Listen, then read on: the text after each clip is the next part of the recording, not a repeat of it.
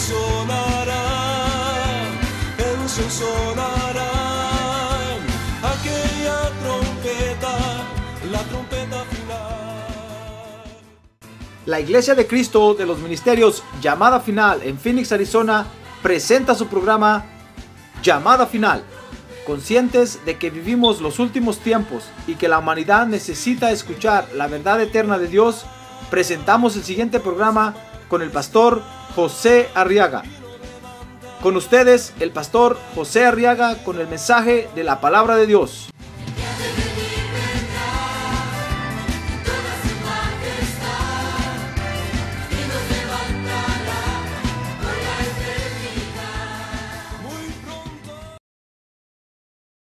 En el Evangelio de San Juan, en el capítulo número 8 de San Juan,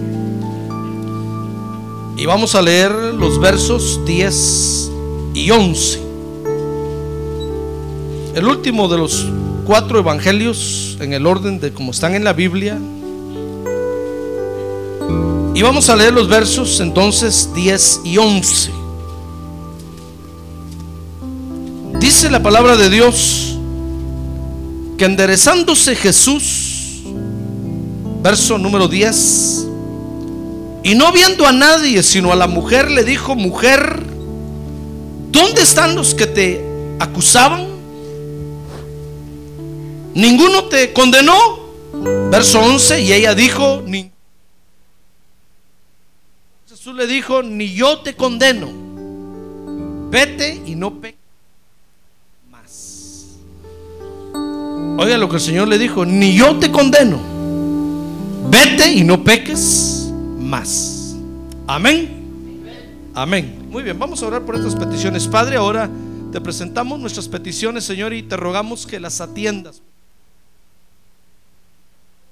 Nuestro Señor, que porque cada día necesitamos ver tus maravillas, necesitamos ver tu sanidad, tu liberación, tu respaldo, oh Dios, ten misericordia. A ver, levante su mano en alto y dígale, ten misericordia, Señor. Ten misericordia de nosotros porque somos necesitados de ti, porque somos menesterosos, que quiere decir necesitado, necesitado de ti soy Señor, ten misericordia, por favor. En el nombre de Jesús te lo pedimos, Padre, en el nombre de Jesús. Amén y amén. Muy bien, tenga la amabilidad de sentarse, por favor, ahora. Gloria a Dios. Muy bien, quiero que veamos ahora otra faceta de Jesús en la tierra. Y es la, la, emocionante e interesante faceta de Jesús como mediador en una acusación. Usted conoce el pasaje, este famoso pasaje que se conoce como la mujer adúltera, aunque no solo era la mujer, sino también el hombre. Lo que sucede es que no llevaron al hombre ahí, sino solo a la mujer. Mire cómo es el machismo, hermano. Llevaron a la mujer, dice que la habían encontrado en el acto. Fíjense, si la encontraron en el acto, ¿por qué no agarraron al hombre también? Tal vez el hombre le sacó una pistola. Por eso dijeron, no nos lo llevemos, solo a la mujer. Y entonces la llevaron ante Jesús y, la empezaron a, y la acusaron y porque querían que la apedrearan, porque eso decía la ley de Moisés. Y entonces dice la Biblia que Jesús se inclinó en tierra. ¿Se recuerda usted ese pasaje, va? Y empezó a escribir con su, con su dedo en la tierra. Sin duda empezó a escribir, no mentirás, no robarás y no tendrás dioses ajenos. Y empezó a escribir todos los pecados que él sabía que el pueblo de Israel cometía. Y entonces dice que cuando, entonces dice el verso, el verso 10, que cuando se enderezó, eh, miró a la mujer y le dijo, mujer, ¿dónde están los que te acusaban? Los que te querían matar, porque tú eras mala fea. ¿Dónde están los que te decían eso? Y la mujer le dijo, no, no hay ninguno, Señor. Todos se esfumaron. Cuando te vieron escribiendo ahí en el suelo, todos reconocieron sus negros pecados y se fueron huyendo. Y entonces el Señor le dijo, mire cómo el Señor está mediando en medio de esa acusación. ¿Sabe? El Señor está ahí como un abogado, hermano. Por eso dice la Biblia que si alguno de nosotros ha pecado, abogado tenemos delante del Padre, a Jesucristo el justo. Él es nuestro mediador. A ver, diga, Él es mi mediador ante el Padre Celestial. Entonces Jesús le dijo, mira, ni yo te condeno. Vete. Pero entonces le dijo, y no peques más. El hecho de que haya mediado, como que le hubiera dicho, el hecho de que haya mediado por ti ahorita no quiere decir de que vas a seguir en lo mismo. Ya ves las consecuencias que trae eso, terribles consecuencias. Entonces vete pues, pero no peques más. No lo vuelvas a hacer. Mire, qué interesante función la de Jesús como un mediador, preguntándole a la mujer como un buen abogado, ¿dónde están los que te acusan? Porque fíjese que era necesario que Jesús viniera a la tierra, hermano, como un mediador y como un intercesor. Ahora diga mediador e intercesor. Es decir, que viniera a la tierra como sacerdote. Porque esa es la función de todo sacerdote. Fíjese que sacerdote, dice Hebreos capítulo 5, si usted busca su Biblia conmigo, mejor búsquela ahí, Hebreos capítulo 5, para que la estudiemos bien ahora. En la carta del apóstol Pablo a los Hebreos, en el capítulo número 5, dice el verso número 1, porque todo sumo sacerdote tomado de entre los hombres es constituido a favor de los hombres en lo que a Dios se refiere. Y entonces dice el verso, el verso, le voy a decir qué verso, el verso número 2, sí, para que se muestre paciente con los ignorantes y extraviados, puesto que él también está rodeado de debilidad. Y por causa de ella debe ofrecer por los pecados tanto por sí mismo como también por el pueblo. Fíjese que, según lo que dice aquí Hebreos, un sacerdote es la, es, es la persona que intercede a favor de otros. Es una persona que intercede a favor de otros. O como dice el diccionario, es el ministro especialmente designado para el culto, oficiando ante el altar y ejecutor de ciertos ritos en nombre de la comunidad. En otras palabras, es el representante de los hombres ante Dios, pues. Es alguien que está en medio de los hombres, de la comunidad y de Dios. Y sirve de intermediario, y sirve de, intercesor, sirve de abogado. Eso venía a ser Jesús a la tierra, hermano. Venía como sacerdote. Lo que sucede es que el pueblo de Israel no lo entendió así ni lo reconoció así. Como hemos visto otras facetas de Jesús donde no lo reconocieron en la función que venía. Y esta era otra función donde tampoco lo veían como sacerdote. Hasta que el apóstol Pablo se los describen en la carta a los hebreos y les dice, saben, Jesús era el sacerdote que venía a mediar entre nosotros. Lo que pasa es que ustedes no lo vieron. Fíjense que Dios, hermano, había designado un sacerdocio para Israel. Dice Éxodo capítulo 19, verso 22. Veamos algunos versos aquí en el Antiguo Testamento para que usted vea que el sacerdocio no es algo que Dios se haya sacado de la manga de la camisa así de repente. No, es una función muy antigua.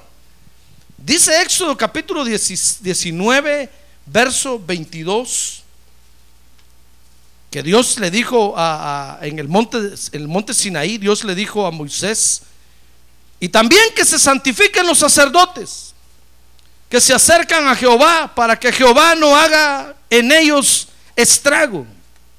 Fíjese que cuando Moisés iba a subir al, monte Sinaí, Dios le dijo, sabes Moisés que se acerca el pueblo y que los sacerdotes se, santifiquen, pero ahí todavía no había, no había, todavía Dios no había designado a Leví como sacerdote, hermano, a la tribu de Leví. Es decir, todo el pueblo de Israel, de, todo el pueblo, escogían para que ejercieran el sacerdocio, porque Dios quería que todo el pueblo fuera sacerdote, fueran sacerdotes. Mire, Dios comenzó a designar sacerdotes en el pueblo, luego en Éxodo capítulo número 40, busque Éxodo capítulo número 40, en el verso número 12, ahí podemos leer cuando Dios entonces ya designó a Aarón y a su descendencia de la tribu de Leví para que fueran sacerdotes, dice el verso 12. Y llevarás a Aarón y a sus hijos a la puerta del tabernáculo de reunión y, los lavarás con agua y harás vestir a Aarón las vestiduras sagradas y lo ungirás y lo consagrarás para que sea mi sacerdote. Dice el verso 14, después harás que se acerquen sus hijos y les vestirás las túnicas y los ungirás como ungiste a su padre y serán mis sacerdotes y su unción les servirá por sacerdocio perpetuo por sus generaciones. Mire, ahí fíjese que Dios escogió a la tribu de Leví, porque Aarón y Moisés eran de la tribu de Leví. Acuérdense que eran 12 tribus de Israel, ¿verdad? Mejor dicho, son 12 tribus de Israel.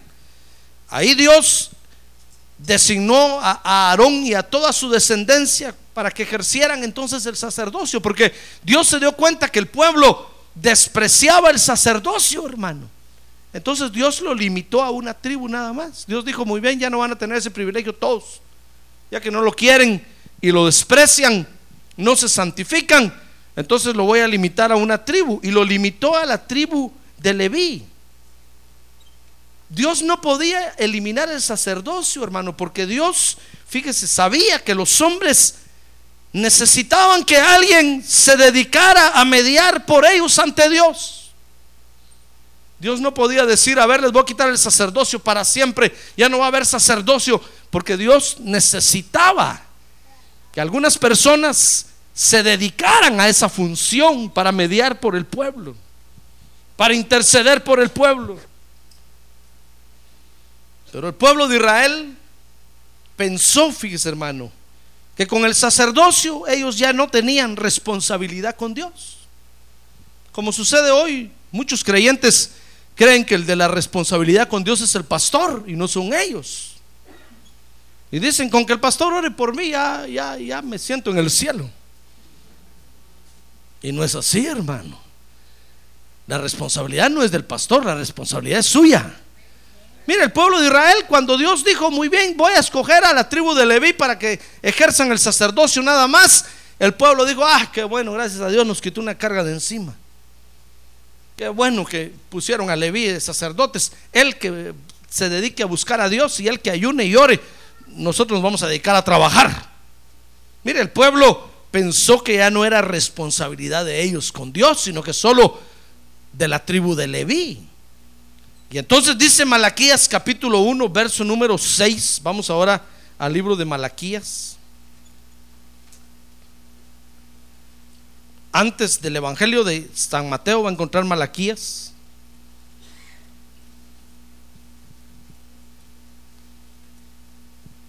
Dice el capítulo 1, verso 6, que Dios acusa al pueblo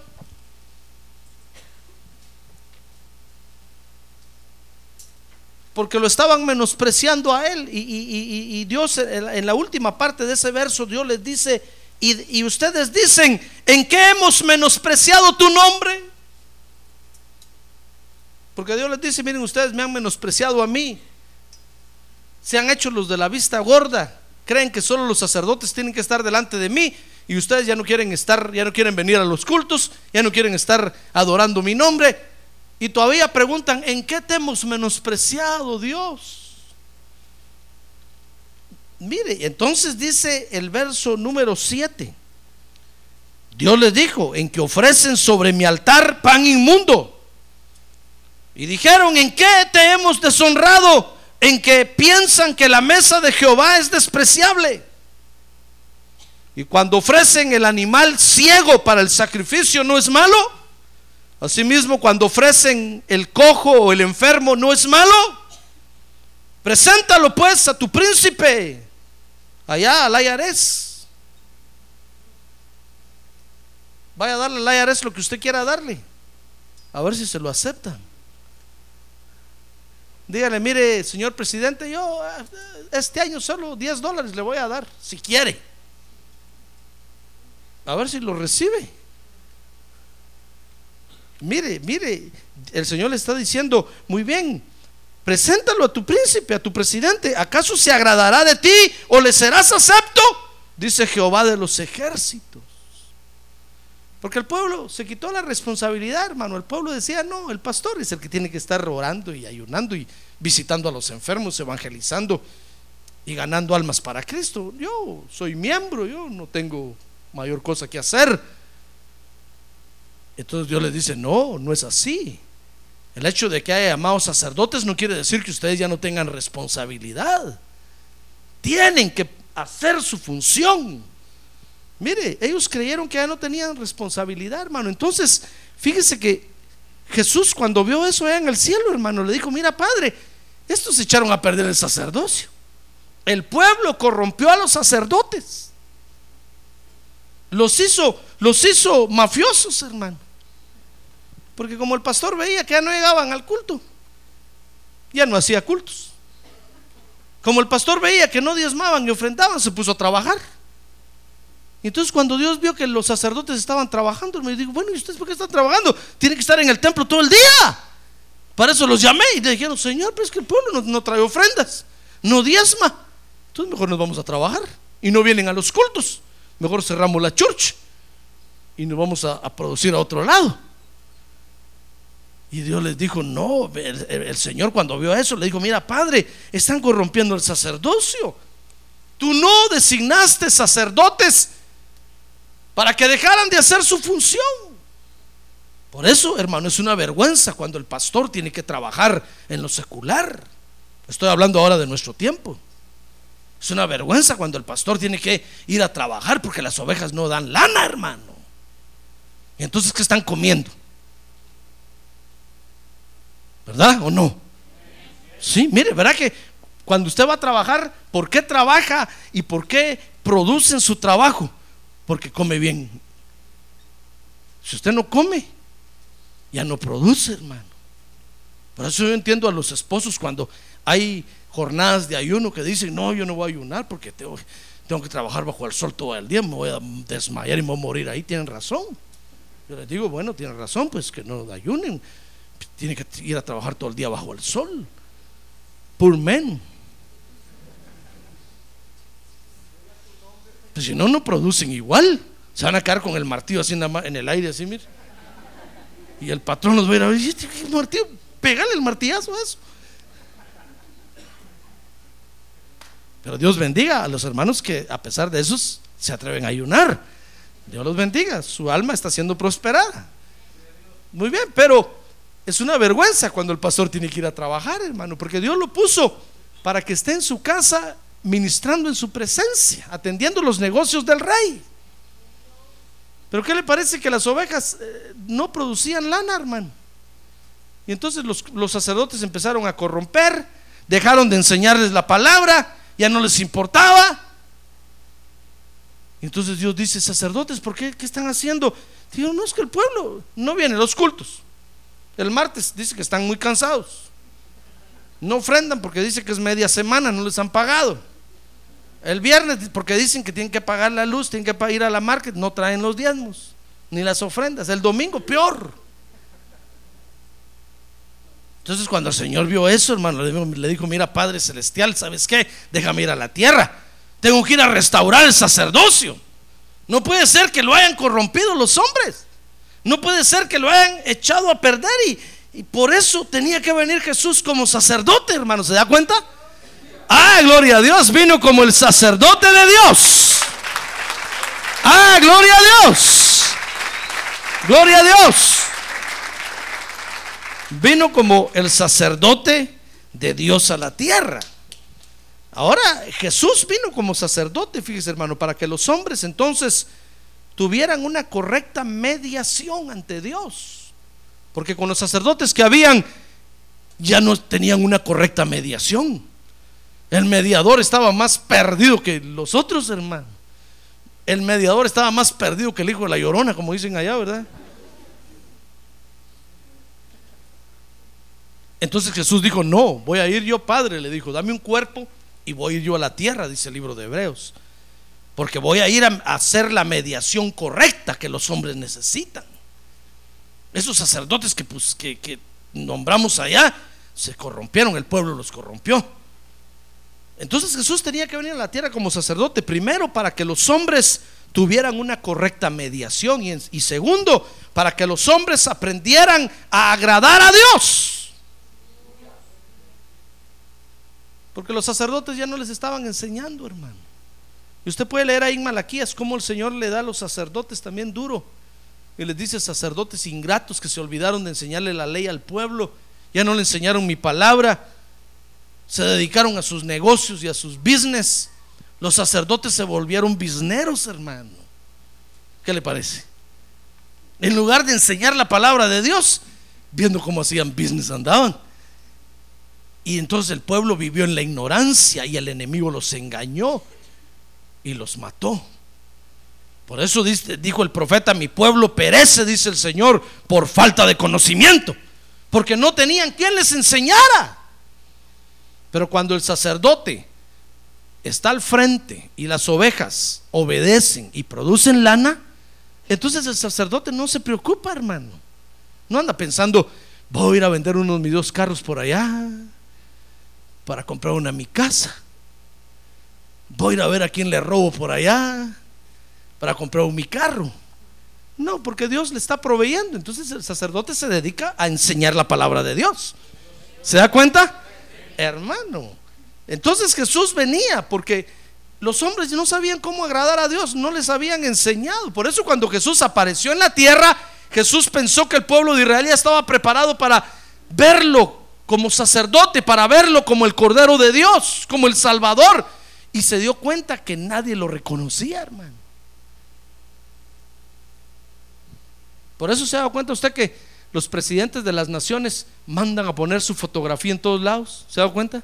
Cuando usted va a, una, a, a, un, a un departamento o a una oficina del gobierno, lo primero que mira es la fotografía del presidente ahí, hermano.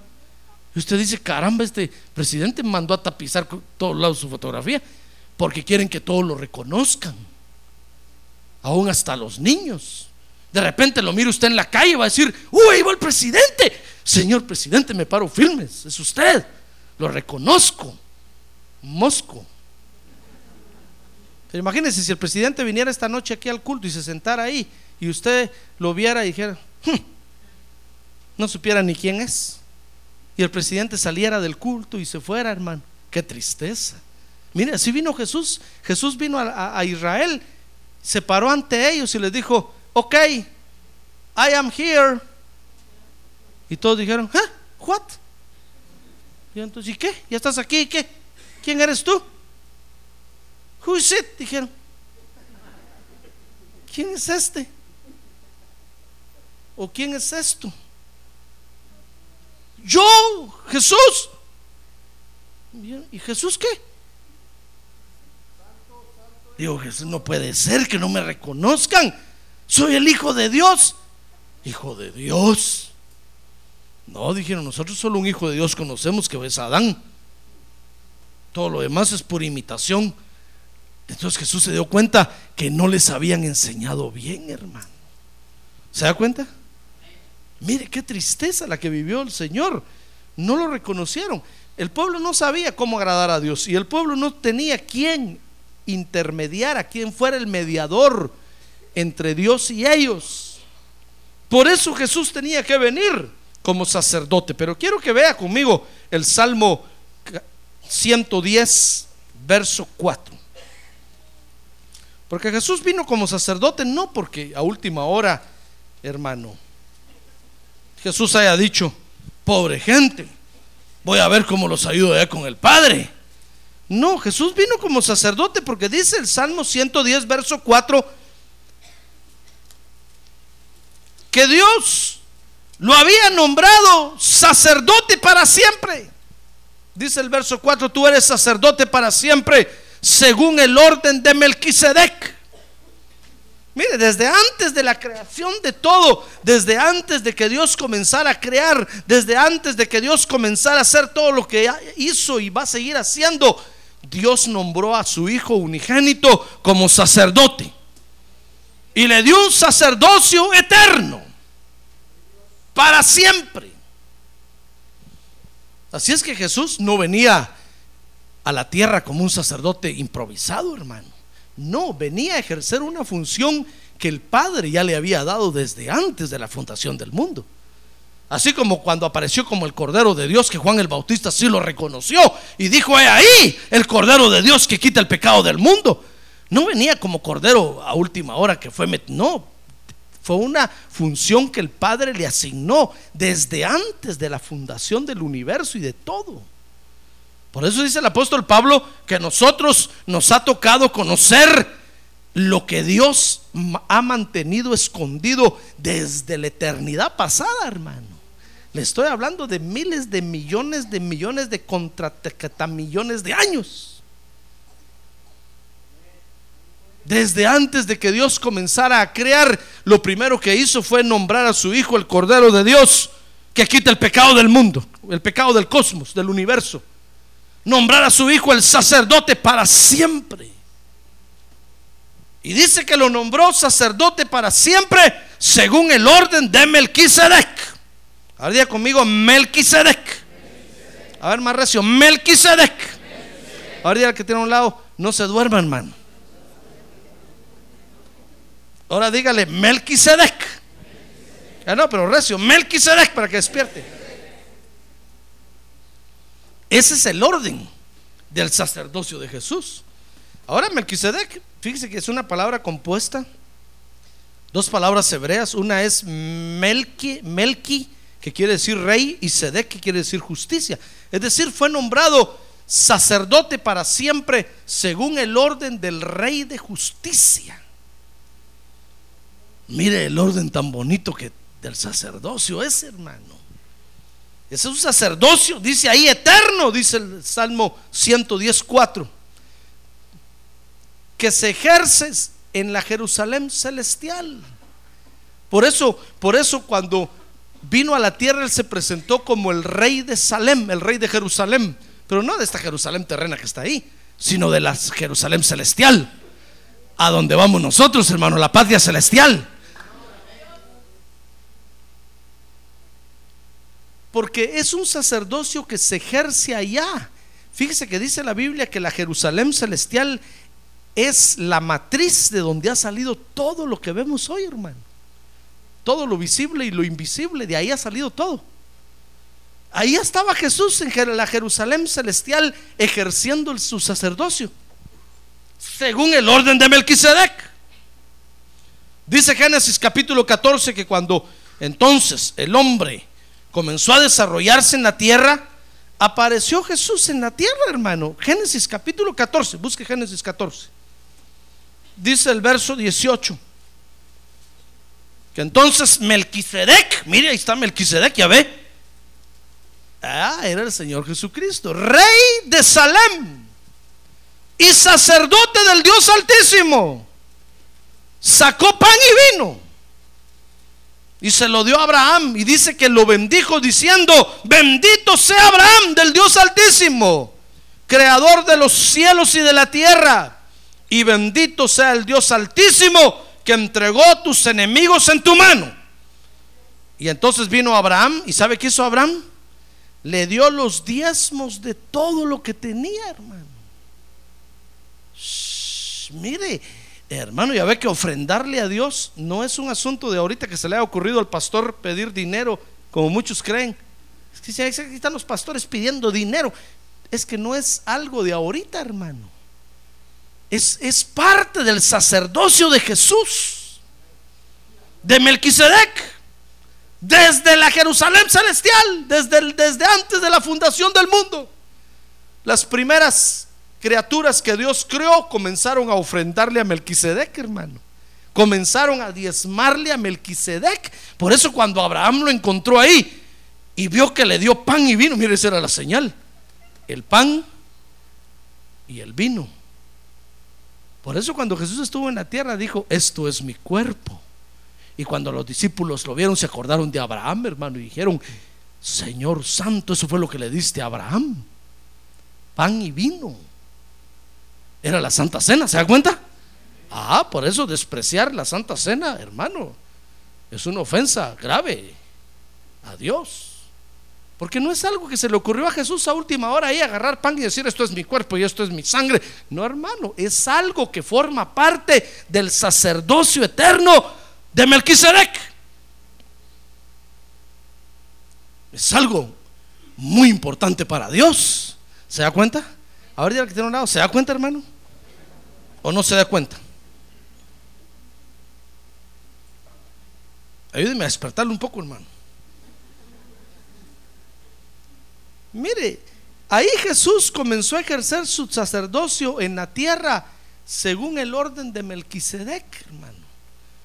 Por eso cuando, cuando los católicos tienen sacerdotes eh, dominicanos en el orden de los dominicos, sacerdotes de no sé qué, como que oyeron sonar campanas por ahí. Y están creando sacerdocios en el orden, pero son sacerdocios que no son de Dios. Como que, como que de repente leyeron la Biblia, que nunca la leen. Y dijeron, no, si Dios tiene sacerdotes, ahí puso a los de Leví y aparece Jesús como Melquisedec en ese orden. Y están compitiendo con Jesús al poner esas órdenes, hermano. Porque solo tiene que haber una orden de sacerdotes hoy sobre la tierra, que es según el orden de Melquisedec. Ah, gloria a Dios, démosle un aplauso al Señor. Démosle un aplauso al Señor. Gloria a Dios. Perdón, hermanos, pero hoy sí un mero sordo. Gloria a Dios, muy bien. Mire cómo, cómo Jesús comenzó a ejercer su sacerdocio en la tierra, hermano. Y eso que comenzó a hacerlo, ¿sabe? Apareció aquí en la tierra frente a Abraham por una emergencia. Ahí sí fue una emergencia. Porque se dio cuenta que Abraham, hermano, el rey de Sodoma, si usted lee todo el contexto, ahí va a ver que el rey de Sodoma le quería quitar los diezmos a Abraham quería hacer un trato con Abraham. Y cuando Dios vio eso, le dijo, mira hijo, vete rápido a la tierra, porque este hijo del diablo va a corromper a Abraham. Y apareció Jesús en la tierra y le salió al encuentro primero a Melquisedec, hermano, y entonces, o perdón, a Abraham, y entonces Abraham lo reconoció, porque le dio pan y vino, esa era la señal, el pan y el vino. Y le dio los diezmos de todo. Por eso la tarea de los sacerdotes es dar pan y vino. ¿Se da cuenta? Si usted es un sacerdote del Dios Altísimo, tiene que ministrar pan y vino. Tiene que dar la palabra de Dios y la, con la unción del Espíritu de Dios, que es el vino. Ahora, si usted no da pan, y vino, sino que da lástima, tal vez tiene un sacerdocio puesto por los hombres ¿Cuánto más nosotros los pastores, hermano? Tenemos que ministrar pan y vino. La palabra de Dios, que es el pan de Dios, y el vino, que es el gozo del Espíritu Santo de Dios. Amén. Pero usted no se alegra hoy con nada, hermano. ¿Cómo hago yo para emborracharlo hoy? Gloria a Dios. Muy bien, entonces, entonces Jesús comenzó a ejercer su sacerdocio ahí en la tierra, hermano, en el orden de Melquisedec. Cualquier otro orden de sacerdotes que haya en la tierra hoy es una competencia contra este orden que Dios puso. Cuanto más los sacerdotes marianos que andan ahí, hermano, es una competencia, es una ofensa a Dios, porque Dios solo ha estipulado un orden sacerdotal que ministre hoy en la tierra, en nuestro tiempo. Dios estipuló el orden de Leví allá para el pueblo de Israel, pero para nosotros, la iglesia de Cristo, únicamente tenemos que ser ministrados bajo el orden de Melquisedec. Por eso cuando alguien le diga afuera en el mundo, yo soy sacerdote, dígale usted, ¿qué ¿de qué orden es? Si le dice de Melqui, que le diga completo Melquisedec. Si le dice Melquisedec, oh, diga usted, gloria a Dios, somos del mismo orden. Estamos bajo la misma bandera. Estamos en el orden correcto de Dios. Amén. Amén. Muy bien, hermano. Fíjese que en su ministerio, entonces Jesús, vamos ahora al Evangelio de San Juan. ejerció su sacerdocio. Eso fue lo que hizo. Ejercer su sacerdocio. Lo que pasa es que la gente no lo reconoció, ni lo vio como sacerdote. Jesús lo que hizo fue ejercer su sacerdocio. Lo que sucede es que él, él no dijo, miren, yo soy sacerdote, porque ahí estaba el sacerdocio de Leví. Tenía que esperar a morir y resucitar para entonces cambiar el orden del sacerdocio de Leví. Muy bien. En el capítulo 8, verso 3 al 11, entonces ahí usted puede ver a Jesús mediando por una mujer a quien estaban acusando de adulterio. Dice, dice la Biblia que le dijeron a Jesús, y en la ley nos mandó Moisés apedrear a tales mujeres. ¿Tú pues qué dices? Mas esto decían, dice el verso 6, tentándole para poder acusarle. Pero Jesús inclinando hacia el suelo escribía en tierra con el dedo. Porque si Jesús hubiera dicho, ok, apedréenla, ¿sabe qué le hubieran dicho? ¿Sabe qué le hubieran dicho? Le hubieran dicho, bueno, ¿y el hombre qué? ¿Acaso solo la mujer es adúltera? ¿Y dónde está el hombre? Y lo hubieran acusado. Pero dice que Jesús se inclinó a tierra y escribiendo en tierra con el dedo, dice que ellos insistían en preguntarle y entonces se enderezó y entonces les dijo, el que de vosotros esté sin pecado, sé el primero en arrojar la piedra contra ella. Y se volvió a inclinar para seguir escribiendo. Imagínense, por un momento usted que estaba escribiendo su vida ahí, hermano. Borracho, mentiroso, de ahí para abajo. Y ahí estaba usted parado con la piedra cuando empezó a leer. Hasta su nombre puso ahí. Dijo usted, mi nombre está ahí. Todos se fueron, hermano. Entonces es cuando le preguntó a la mujer, ¿dónde están los que te acusaban? Y la mujer le dijo, no hay ninguno, ya todos se fueron. Mire, ahí está Jesús ejerciendo su sacerdocio de mediador, de abogado. Amén. Mire, mire San Juan capítulo 2. Dice el verso número 13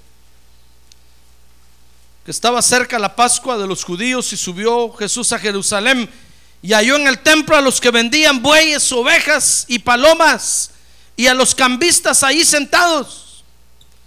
Y haciendo un azote de cuerdas, echó fuera del templo a todos.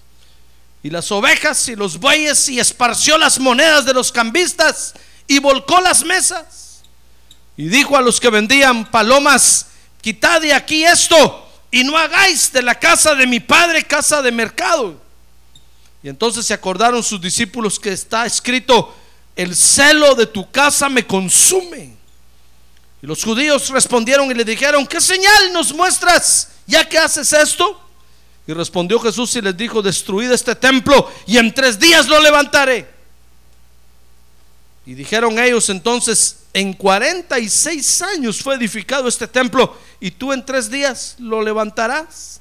Mas él hablaba del templo de su cuerpo. Mire hermano, cuando Jesús entró al templo a sacar a todos los cambistas y a todos los negociantes y todos los que estaban ahí, lo que estaba haciendo era ejerciendo su sacerdocio, ¿se da cuenta? Entrando en la casa de su padre para limpiarla. Y cuando entró la segunda vez les dijo, porque ustedes han hecho de la casa de mi padre una cueva de ladrones. Míreme a mí aquí, no mire ninguno. Han hecho de la casa de mi padre una cueva de ladrones. Pero escrito está, les dijo, la casa de mi padre será llamada casa de oración. ¿Haría conmigo casa? De oración. Mire, Jesús lo que estaba haciendo era ejerciendo su sacerdocio, limpiando el templo, sacando todo lo inmundo, sacando todo lo malo, echándolo fuera. Estaba en el templo donde tiene que estar el sacerdote, ejerciendo su sacerdocio. ¿Ya ve que se estaba presentando como sacerdote? Mire, si, si el pueblo de Israel tan solo hubiera conocido un poquito la función del sacerdote, ¿Sabe? Más alguno le hubiera dicho, oye Jesús, ¿no estás tú haciendo una función de sacerdote por casualidad? ¿No estás tú ejerciendo un sacerdocio al entrar al templo así? Y Jesús le hubiera dicho, claro, porque soy sacerdote. Aunque más ganas de apedrearlo le hubieran dado, hermano. Porque estaban los sacerdotes de Leví ahí. Amén. Muy bien, entonces Jesús estaba ejerciendo su sacerdocio, hermano, estaba limpiando el templo, no solo estaba mediando por una mujer adúltera, sino que estaba limpiando el templo. Y en Marcos capítulo 12, busque conmigo el Evangelio de San Marcos, capítulo número 12. Fíjese que dice el verso número 41, Marcos 12, 41. Estando Jesús sentado delante del arca de la ofrenda, miraba cómo el pueblo echaba dinero en el arca. Y muchos ricos echaban mucho. Y vino una viuda pobre y echó dos blancas, o sea, un cuadrante. Y entonces llamando a sus discípulos les dijo, de cierto os digo que esta viuda pobre echó más que todos los que han echado en el arca. Porque todos han echado de lo que les sobra pero esta de su pobreza echó todo lo que tenía, todo su sustento. Mire, cuando Jesús, eh, usted lo ve ahí en el templo, frente al lugar del tesoro del templo, viendo cómo todos echaban sus ofrendas. Lo que está haciendo Jesús ahí es ejerciendo su sacerdocio, hermano. Cualquiera le hubiera dicho, mira, ¿y tú por qué estás viendo las ofrendas que el pueblo echa? ¿Acaso eres sacerdote? Los sacerdotes son los que tienen que ver eso. Dice el libro de Hebreos que para eso Dios puso sacerdotes en el pueblo, hermano. ¿Sabe para qué? ¿Sabe para qué? A ver, dígale, despierta que tiene un lado, despierta, hermano. Señor Santo, a todos dormió hoy. Si el apóstol Pablo durmió a uno, yo dormí a 50. Gloria a Dios, hermano, ya le gané. Ya estoy listo para ser glorificado. ¿Ya lo despertó? ¿Verdad que no está aquí? Pero ya no voy a repetir, sino que le voy a vender el cassette y más caro. Mire, cuando Jesús está frente, al, frente al, lugar del tesoro del templo, vigilando las ofrendas, ¿sabe qué estaba haciendo? Ejerciendo su sacerdocio, hermano. ¿Se da cuenta? Ya ve que Jesús trabajó como sacerdote y nadie lo reconoció. Por eso, ahora que pronto venga el Señor otra vez a la tierra, ¿será que usted lo va a reconocer? Le pregunto, ¿será que usted lo va a reconocer? Que se me hace que no lo va a reconocer, hermano. Si a dormir se vino al culto todos los días. No es que no haya habido palabra, no es que no haya habido enseñanza. ¿Sabe? Dice la Biblia que cuando el Señor Jesús venga, dice que va a venir con trompeta, con voz de arcángel, con voz de mando y con trompeta de Dios. ¿Cuál de los tres va a reconocer usted? Porque lo que reconozca, ahí, ahí va a ser levantado. Si reconoce la voz de arcángel es la primera, ¿verdad? Ahí va a ser levantado en el primer levantamiento. Si no, va a decir, oh, el Señor, oh, se durmió.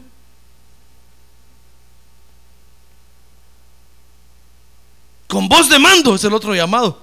Ahí van a haber otros que van a decir, uy, lo reconozco con voz de mando. Ahí van a ser levantados. Y si no, con trompeta de Dios, el último hermano. Y si no reconoce ninguna de las tres, ¿Se da cuenta? Se habrá quedado para siempre. Que no nos va a pasar lo que le pasó a Israel, hermano. Apareció Jesús como sacerdote y nadie lo reconoció. No hubo quien ni uno que le dijera, tú estás haciendo una función sacerdotal, ¿verdad? Pero a ver que ahora nosotros lo vemos. ¿Lo ve usted o no lo ve? Mire qué claro está, hermano.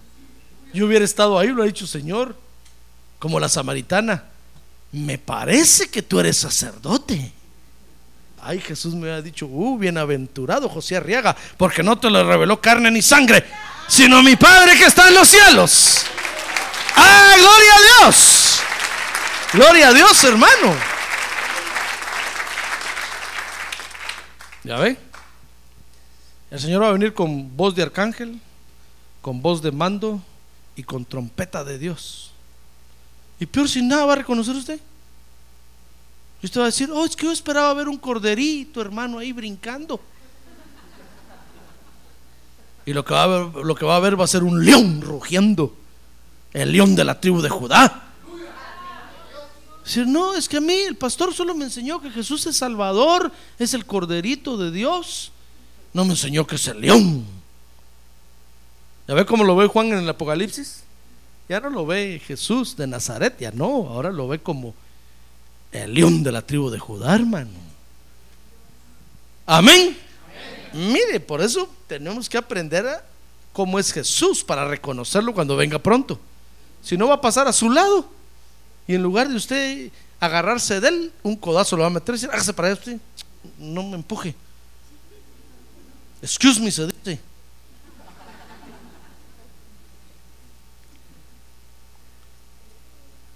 Mire, Jesús vino como sacerdote y nadie lo reconoció, hermano. Ahí estaba ejerciendo su sacerdocio. Son tres ejemplos. Tal vez usted puede encontrar más. Hay más donde está ejerciendo un sacerdocio. Porque él es sacerdote según el orden de Melquisedec. Ahora, lo más interesante de esto, hermano, es que cuando Jesús estuvo en la tierra como sacerdote, ¿sabe?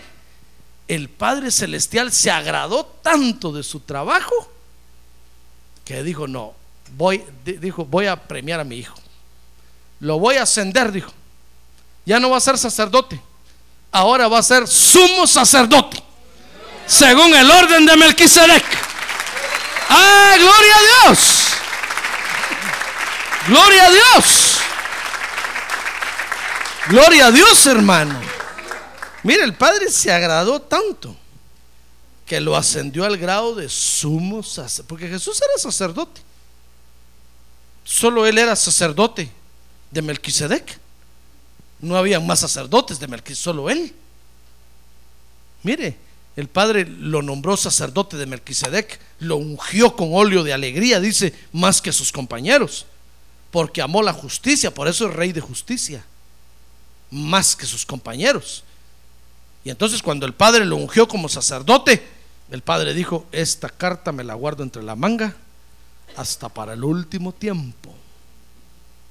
Y todos veían a Jesús sacerdote allá caminando. Y todos decían, pobre sacerdote, solo, es, solo, él es sacerdote. Por eso cuando, cuando le dijeron a Luzbel, mira, él es tu sacerdote, Luzbel dijo, ¿él? No. Solo él es sacerdote, aquí en el cielo. No le creyó. Por eso lo echaron. Porque el Padre estaba guardando esto para el último tiempo. ¿Y sabe por qué lo estaba guardando? Porque estaba pensando en usted. Ah, porque lo estaba viendo a usted. Lo estaba viendo a usted como sacerdote. Allá está usted como alma y espíritu ah, con el Padre en la, en, la, en, la, en la preexistencia. Allá estaba usted, hermano. Y el padre lo vio y dijo, no, voy a guardar a esta, esta última estructura de creación, la voy a guardar para el tiempo del fin. Y vino Jesús como sacerdote a la tierra, solo él sacerdote. Y el Padre se agradó tanto de su trabajo y de su oficio que dijo, muy bien, hijo, te voy a nombrar sumo sacerdote. ¿Y sabes por qué? Porque te voy a dar un cuerpo de sacerdotes. Por eso dice Apocalipsis que Él ahora nos ha hecho un reinado de sacerdotes. Somos un reino de sacerdotes, hermano. Y Él es el sumo sacerdote. Él es la cabeza principal del sacerdocio, según el orden de Melquisedec. Según el orden de Melquisedec. Ah, gloria a Dios. ¿Ya ve qué bonito? ¿No le da gozo eso? Oh, hermano, yo cuando veo eso le digo, Señor, ¿qué cosas tenías escondidas tú? Y nadie las miraba, hermano. Hasta ahora que nosotros las vemos y las entendemos. Fíjese que dice el libro de Hebreos que eso le estaba escribiendo el apóstol Pablo a los hebreos. Cuando le fueron a decir, Pablo, ¿por qué le vas a escribir eso a los hebreos? Esos pobres hebreos. Todavía están discutiendo si hay bautismo en agua o no. Todavía están peleando ahí si se hacen el nombre del Padre, del Hijo y del Espíritu Santo. Todavía están discutiendo si hablan lenguas o no hablan, que sí, que no, que no, que sí. A esos no les cuentes nada de eso. Le digo, esos, esos no van a entender. Si no entienden hablar lenguas, que es lo más sencillo, que es lo elemental. Por eso Pablo cambió su carta y les dijo, miren, de Melquisedec tengo mucho que decirles, pero no les voy a decir nada ahorita porque ya me di cuenta que ustedes no quieren crecer. Todavía se están peleando ahí si ir al culto o no ir al culto. Si se adora a Dios así o se adora así. Eso era lo que Pablo les iba a mostrar a los, a los hebreos, hermano. Y ahora que usted y yo lo vemos claramente, le decimos, Señor, qué misterios más terribles tenías tú escondidos. Y dice la Biblia que son misterios que fueron reservados para este último tiempo, hermano. Amén. ¿Quiere, ¿Quiere conocer cómo fue ascendido Jesús a sumo sacerdote? Muy bien, vea conmigo Hebreos capítulo 4. Dice el verso 14. Por tanto, dice ahí, teniendo un gran sumo sacerdote que traspasó los cielos, Jesús el Hijo de Dios. Mire, cuando Jesús resucitó, hermano, fue nombrado sumo sacerdote por el Padre Celestial. Le dijo, mira hijo, ya no vas a ser ahora un simple sacerdote, sino que ahora como resucitaste, vas a ser sumo sacerdote. Mire, dice Hebreos capítulo 8, verso número 1. Ahora bien, el punto principal de lo que venimos diciendo es que tenemos tal sumo sacerdote, el cual atravesó los cielos y se sentó a la diestra del trono de la majestad en los cielos. Ay, hermano, miren lo que, lo que hizo Jesús. Cuando resucitó el Padre, lo, ascendió hasta los cielos y lo sentó a su diestra y lo condecoró, lo condecoró, sí. Le dio el grado máximo de sumo sacerdote. Se sentó a la diestra del Padre. Y dice Hebreos capítulo 9, verso 24. Porque no entró Cristo en el santuario hecho de mano, figura del verdadero, sino en el cielo mismo para presentarse ahora por nosotros ante Dios. Mire la función que hizo Jesús. Jesús, Jesús dijo muy bien, los de Leví van a entrar en el tabernáculo de, de Moisés, en el templo de Salomón, ahí, pero yo voy a entrar en el tabernáculo celestial. ¿Sabe qué dice Hebreos capítulo 9? Que cuando Jesús resucitó, hermano, fue a recoger su sangre. Literalmente fue a recoger su sangre a todos los lugares donde lo dejó tirar. Por eso, eso de que la película de, de, Jesús, cuando María le dan una sábana ahí y empieza a limpiar la sangre del hijo ahí en el piso, eso, es agregado, hermano. Eso es puro cuento. Porque Jesús fue a recoger su sangre. Su sangre era una sangre pura, santa. No podía quedarse tirada en cualquier lado la fue a recoger y dice, y dice Hebreos 9 que con su sangre entró literalmente al lugar santísimo del cielo a presentársela al Padre Celestial. ¡Ah, gloria a Dios! ¡Gloria a Dios! ¡Gloria a Dios, hermano! Mire lo que Jesús hizo. Cuando el Padre lo vio entrar allá con su sangre, el Padre dijo, a este hoy lo condecoro como sumo sacerdote. Nadie hubiera hecho la función que éste hizo. Nadie hubiera podido ejercer lo que éste ejerció. Entró en el templo celestial para interceder por usted y por mí. Dice la Biblia que esa sangre hasta hoy está delante del Padre intercediendo por usted y por mí, hermano.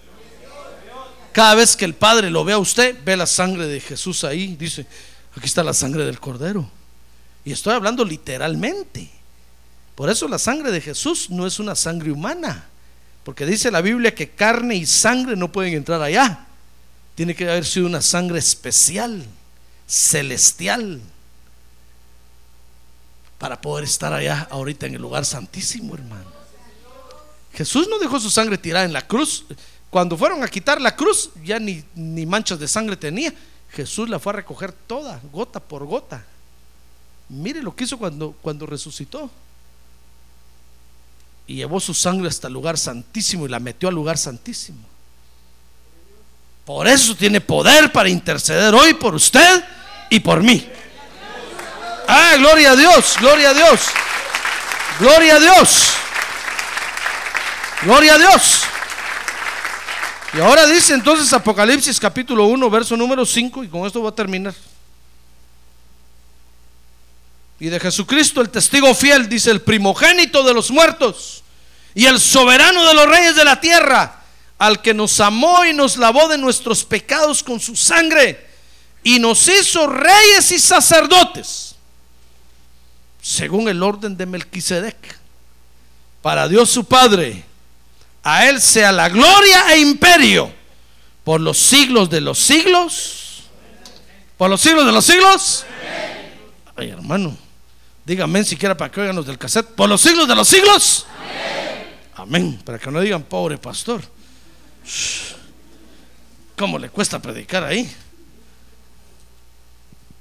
Muy bien, hermano. Solo quiero terminar entonces diciéndole que por eso Jesús tenía que venir a la tierra como sacerdote según el orden de Melquisedec. ¿Comprende ahora? ¿Comprende? Mire la función que Jesús vino a hacer a la tierra, hermano. Y nadie la vio hasta hoy que usted y yo la miramos y la entendemos por lo que dice la Escritura. Jesús vino como sacerdote según el orden de Melquisedec porque Dios quería ser un reino de sacerdotes para ministrar delante de él. Por eso le dijo, hijo, esta última estructura la voy a hacer de último, cuando te voy a dar un cuerpo de sacerdotes para que ministren delante de mi presencia por toda la eternidad. Por eso usted ve que en el cielo hay 24 ancianos, porque son 24 órdenes sacerdotales. Eso fue lo que hizo David cuando instauró el culto a Dios. Puso 24 órdenes sacerdotales, porque eso le, enseñé, le mostraron en el cielo, le mostraron a los 24 ancianos. Y Dios le dijo, mira, David, cada, cada anciano es una orden diferente, es una orden sacerdotal diferente, que ministran 24 creaciones de Dios, por lo menos. Haz tú lo mismo. Entonces vino David y en el templo puso 24 órdenes sacerdotales, y usted puede leerlas ahí, las 24 órdenes sacerdotales. David instauró el culto así. Pero falta una orden sacerdotal, la número 25, 25 que es la orden de Melquisedec. Y allá están los 24 ancianos en el cielo diciendo, ¿y cuándo van a venir los otros sacerdotes? ¿Cuándo van a venir? Somos usted y yo, hermano. Que dentro de poco nos van a ver entrar allá. ¡Ah, gloria a Dios! Con nuestro sumo sacerdote. Gloria a Dios. Gloria a Dios. A ver, diga, gloria a Dios. Ah, mire lo que el Padre se, reservó para el último tiempo, hermano. Por eso cuando aquellos dicen que son sacerdotes franciscanos, dominicanos, déjenlos, hermano. Díganle, háganse dominicos, lunicos, martinicos, lo que quieran. Todas las semanas si quieren. Pero nosotros somos según el orden de Melquisedec. Cuando a usted le pregunten, bueno, si usted es sacerdote, ¿qué orden es? Melquisedec. Por eso, el último tiempo, hermano, y déjeme terminar con esto. En el último tiempo va a ser una guerra de sacerdocios, ahí va a haber. Por eso ahorita están resurgiendo todos los sacerdocios de la antigüedad.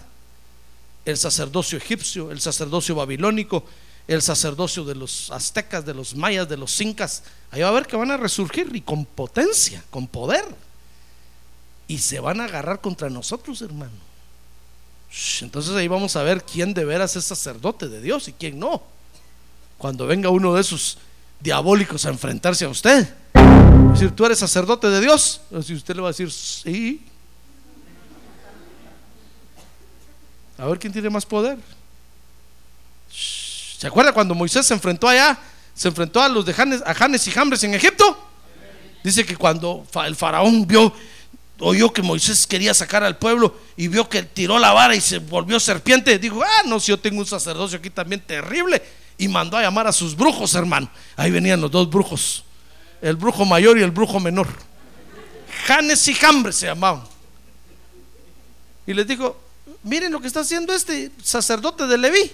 Tiró la vara. Aquellos también tiraron sus varas, se volvieron serpientes. Porque es una lucha de poderes, hermano. Espérese, es que ahorita en último tiempo esto se va a poner bueno. Ahí va a ver. A ver, diga que tiene un lado, no se lo va a perder, hermano. Espero que usted esté de este lado de Melquisedec. No se va a rajar a última hora y se va a ir con los diabólicos esos. Porque ¿sabe quiénes van a vencer? Los sacerdotes de Melquisedec. Por eso cuando, cuando, cuando Elías se enfrentó a los sacerdotes de Baal, ¿se recuerda? Dice que les dijo, a ver, ¿quién hace descender fuego del cielo? El que haga descender fuego del cielo es el sacerdote de Dios. Dice que los sacerdotes de Baal empezaron a brincar y a danzar con, con maracas y con... Dice que se cortaban el cuerpo, hermano. Y le decían, Baal, Baal, Baal, que caiga fuego. Y, Moisés y, Elías solo viéndolos ahí, mirando el reloj. Ya llevan cuatro horas de culto y, el fuego. Dijeron, no, no, no cae. Está durmiendo Baal. Y sabe, Elías, Elías solo dijo, a ver, tráigame por favor, van a traer agua abajo del monte. Y echen el agua en el altar. Mojó el altar cuatro veces, hermano. Como quien dice para que se den cuenta que de verdad va a caer fuego. Después puso, puso el holocausto en el altar, lo degolló, la ofrenda ahí, y entonces levantó sus manos a Dios. Y cuando levantó las manos, cayó el fuego sobre el altar. ¡Pla! ¡Ah, gloria a Dios! ¡Gloria a Dios! A ver, diga, gloria a Dios. Miren, los sacerdotes de Baal, se les caía la baba, hermano. Dijeron que sacerdote calidad este. Y sin hacer tanta bulla.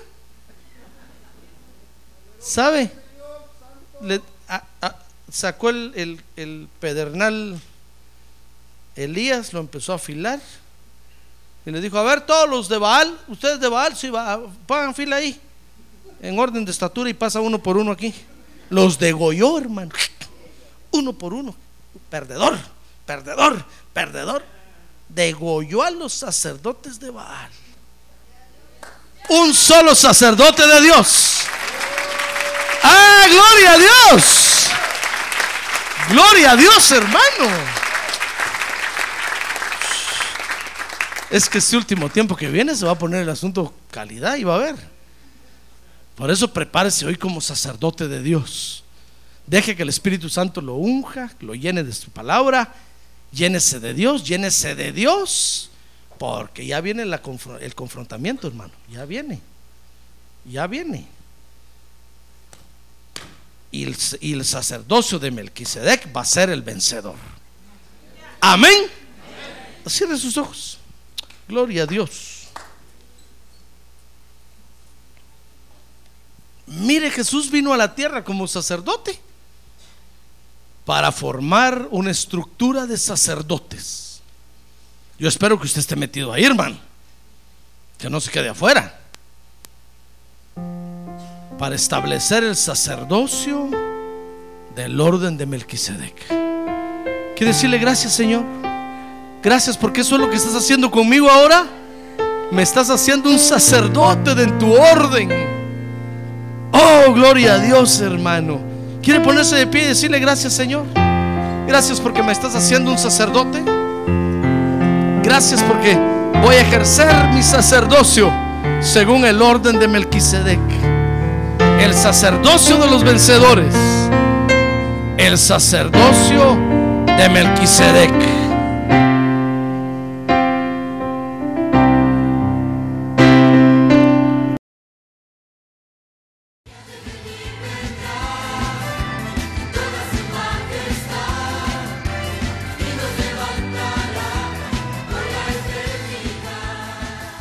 La Iglesia de Cristo de los Ministerios Llamada Final en Phoenix, Arizona, cumpliendo con la comisión de Joel 2.1, presentó su programa Llamada Final.